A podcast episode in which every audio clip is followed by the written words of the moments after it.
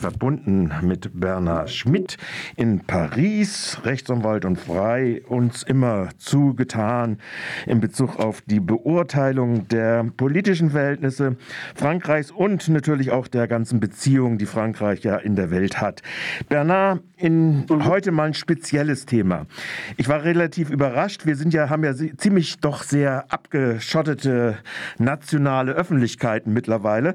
Als ich mhm. gelesen habe, erst in letzter Minute, als die schon vorbei waren, dass in Frankreich zwischen verschiedenen linken Organisationen Vorwahlen in Bezug auf die Präsidentschaftswahlen stattgefunden hat. Wie hat denn so etwas zustande kommen können? Und dann hatten wir gleich in der Klammer schon eine Einschränkung. Die KP hat, hat nicht mitgemacht, aber trotzdem hat es unter den Grünen, den Sozialisten und äh, anderen Linken äh, durchaus eine Abstimmung gegeben und knapp 500.000 haben sich beteiligt. Also wie ist es da erstmal dazu gekommen und dann das Ergebnis äh, und dann vielleicht auch, dass es vielleicht doch nicht so tragfähig ist? Also so ganz stimmt es nicht. Es war keine Vorwahl zwischen Organisationen, sondern es gab ein Bürgerkollektiv, eine Gruppe von Personen, äh, die sich äh, zum Ziel gesetzt hatte, eine Auswahl zwischen verschiedenen bereits bestehenden Bewerbungen zu treffen. Es war im Prinzip auch keine Wahl. Bei einer Wahl entscheidet man sich für oder gegen eine Person, sondern es war eine Bewertung. Das heißt, man konnte ähm, bereits bestehenden Kandidaturen Zensuren erteilen, das heißt die benoten nach Kooperationsfähigkeit, Inhalt, vor allem Inhalte im Hinblick auf äh, Ökologie, Umweltschutz, das stand im Vordergrund. Das deutet auch auf die Orientierung der Initiatoren, Initiatorinnen dieser Urwahl hin. Ähm, die KP wurde nicht eingeladen. Äh, das hängt äh, sicherlich auch mit ihrem mangelnden ökologischen Profil zusammen, weil zum Beispiel beim Thema Atomkraftausstieg die französische KP bis heute noch nicht den Schluss gehört hat, ähm, sondern die eher zu den letzten Mohikanern der Verteidigung der Atomenergie gehört. Also in Frankreich nicht ganz zu den letzten Mohikanern, Mohikanerinnen, weil die, der Regierungskurs ja auf ähm, einen Zubau der Atomenergie setzt und dieser Regierungskurs sich insofern auch durchsetzen konnte, als die EU äh, in ihre Förderung für ähm, äh, grüne Energien oder da, ähm, ähm, auf Nachhaltigkeit ausgesetzte Energien ja sowohl Erdgas als auch Atomenergie wieder aufgenommen hat. Zu Beginn des Jahres aber auf der politischen Linken in Europa zählt die KP da eher zur, zur Nachhut. Gewonnen hat diese Vorwahl durchaus nicht unerwartet. Die Bewerberin, die sich einließ auf den Prozess und die aktiv äh, äh, ihre Unterstützung erklärte, also die frühere linksliberale Justizministerin Christiane Taubira. Äh, bemerkenswert war, dass von den insgesamt sieben uh, nicht Bewerbern, die meisten bewarben sich ja nicht, sondern ähm, zur, zur, äh, zur, zur Bewertung gestellten Bewerbern, Präsidentschaftsbewerbern und Bewerberinnen vier von vornherein erklärten, dass sie sich nicht an das Ergebnis halten, vor allem dann, wenn sie nicht designiert werden, etwa der linkspopulistische Präsidentschaftskandidat Jean-Luc Mélenchon oder die sozialdemokratische Bewerberin Anne Hidalgo. Die erklärten von vornherein, dass sie sich nicht daran gebunden fühlen. Die Pariser Bürgermeisterin ist das, ne? Ja, die Pariser äh, regierende Bürgermeisterin oder Oberbürgermeisterin, die im Moment bei zwei Prozent der Stimmen äh, äh, krebst, also stark äh, abgeschifft ist im Vergleich zu früheren sozialdemokratischen Bewerbungen. Also an erster Stelle tritt, äh, trat Christian, Christian Taubira an, was auch damit zu tun hat, dass sie die Kandidatin war, die von vornherein erklärte, dass sie bei diesem Prozess mitmacht und, und ihn unterstützt und sein Ergebnis respektieren wird. An zweiter Stelle schnitt ähm, Mélenchon ab der seinerseits erklärte, dass er äh, sich nicht daran gebunden fühlt, der aber gleichzeitig derzeit in den Vorwahlprognosen der stimmenstärkste äh, oder mutmaßlich stimmenstärkste äh, linke, im weiteren und engeren Sinne linke äh, Kandidat ist. Ähm, die, die Kandidatur Tobi Ras geht also weiter. Äh, sie erklärte ihre Kandidatur erstmals am 15. Januar, was gleichzeitig der, der sozusagen der Anmeldeschluss für oder der Eintragungsschluss für Leute, die dieser die dieser Zensur oder Notengebung unterworfen worden war. Das heißt, sie, sie hat von vornherein auch diesen Prozess kalkuliert.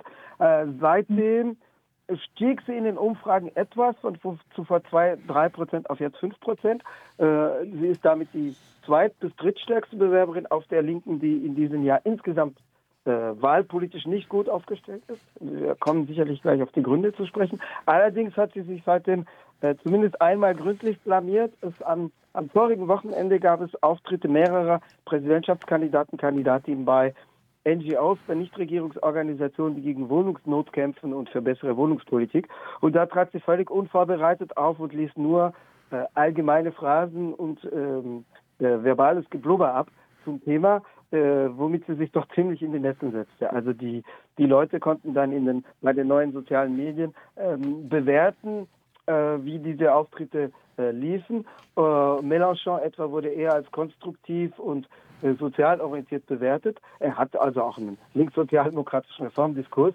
Und bei ähm, Tobi Ra war das das häufig, am häufigsten genannte Wort Flu, also flau oder vage, mhm. äh, weil sie wirklich nur Luftblasen abließ.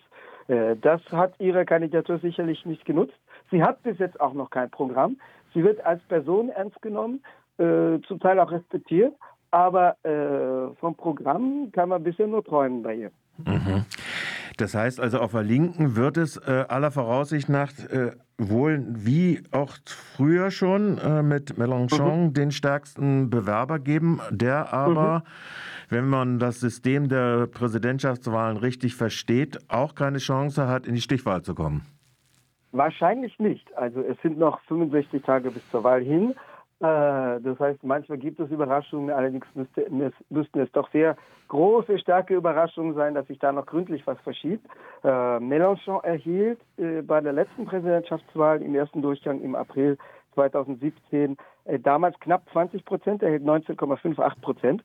Er landete damit auf dem vierten Platz, aber zwischen dem zweiten, dritten und vierten Platz lagen nur maximal zwei Prozent. Marine Le Pen lag auf dem zweiten Platz mit 21 Prozent, 21,3. Auf dem dritten Platz lag der konservative François Signon, der damals schon durch Korruptionsenthüllungen Enthüllungen schwer gebeutelt war, mit 20,0 20,0 äh, 20,0 und ein paar hinter dem Komma.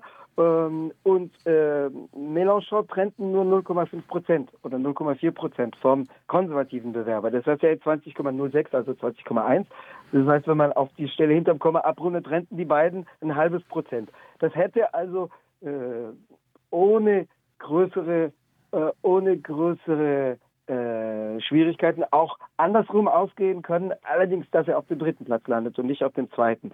Ähm, dieses Mal werden ihm deutlich weniger vorausgesagt, also wie erwähnt, er hielt knapp 20 Prozent. Äh, die Umfragen damals sagten ihm allerdings weniger voraus. Er lag zwischen 12 und 19 Prozent in den Umfragen. Derzeit liegt er unter 10 Prozent, bei 8, 9 bis 10 Prozent. Ähm, das könnte etwas zunehmen, weil die Umfrageinstitute ihn auch äh, sozusagen äh, deswegen etwas herabstufen, weil die, die Methode der Umfrageinstitute, der demoskopischen Studien darauf beruht, dass man nur Wähler, Wählerinnen, die ihre Wahlentscheidung, ihre Stimmentscheidung als sicher angeben, äh, mitgezählt werden. Und Mélenchon hat zum Teil eine Wählerschaft in den sozialen Unterklassen, die ihre Wahlentscheidung nicht so sicher ist. Äh, das heißt, er könnte etwas mehr erhalten, allerdings, dass er 12 Prozent erhält, wo die Umfragen ihm 9% prognostizieren, halte ich für plausibel. Dass er 20% erhielte, dafür müsste viel passieren. Mhm. Und auch damit Berner, wir müssen dann, nur noch eine mhm. Minute. Ja. Äh, die autoritäre Politik von Macron, äh, mhm. die hat offensichtlich dann doch das gesamte politische Spektrum weiter nach rechts verschieben können. Kann man das so sagen?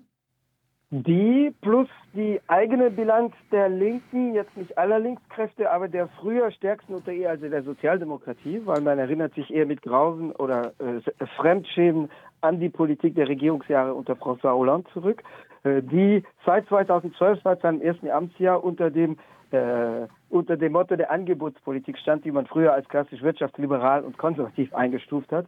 Mhm. Ähm, das heißt, die Linkspartei, zumindest die früher stärkste unter ihnen, die jetzt stark abgeschifft ist, die Sozialdemokratie, schaufelten mit ihr eigenes Grab. Bernard, Macron wir müssen leider Schluss machen. Wir müssen leider Schluss machen. Ja. Die Sendezeit ja. geht um 1 Uhr weiter. Ich ja. bedanke mich für deinen äh, Einblick in diesen Prozess, der mir jetzt äh, nicht so vertraut war und ich glaube vielen in der Bundesrepublik auch nicht vertraut gewesen ist, mhm. dieser Bewertung in sogenannten nicht Wahlen, aber Vorschauen und der durchaus schlechten Perspektiven. Vielen Dank für deine Beurteilung dieser Situation. Bitte. Bis also, die Tage. Tschüss. Bis die Tage. Tschüss.